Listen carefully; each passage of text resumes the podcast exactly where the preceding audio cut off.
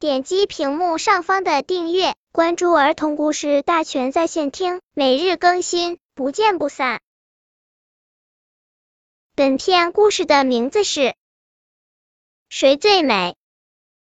小乌鸦刚刚学会飞，就到森林里看小鸟比美会。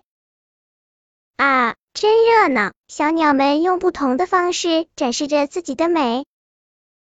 看，天鹅、露丝、丹顶鹤在台上走着猫步，一群孔雀跳起了欢乐舞。听，黄莺、百灵、画眉唱着婉转动听的歌，喜鹊大妈喳喳直叫好，鹦鹉小姐也来学唱歌。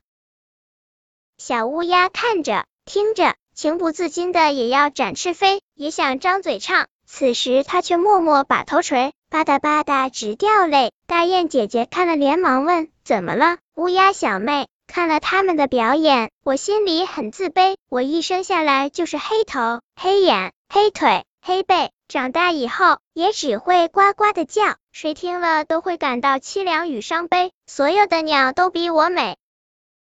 白头翁爷爷听了，紧锁眉头。孩子，你这个想法可不对。美不美不能光看外表，心灵美才最可贵。小鸟们来到小乌鸦周围，一起听白头翁爷爷讲话。乌鸦家族祖祖辈辈都有一个优良的美德，那就是孝敬。因此，你们又被称作孝鸟。小乌鸦出生后，妈妈早起晚归，到处觅食，把它慢慢养大。而当妈妈年老体衰不能觅食的时候，小乌鸦也会四处寻找可口的食物，衔回来，嘴对嘴的喂到妈妈的口中，回报它的养育之恩，直到妈妈死去为止。这就是乌鸦的反哺行为。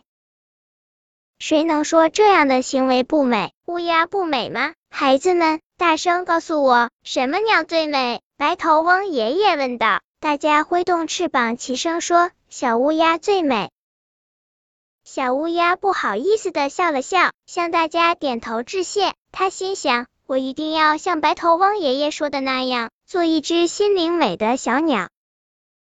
本篇故事就到这里，喜欢我的朋友可以点击屏幕上方的订阅，每日更新，不见不散。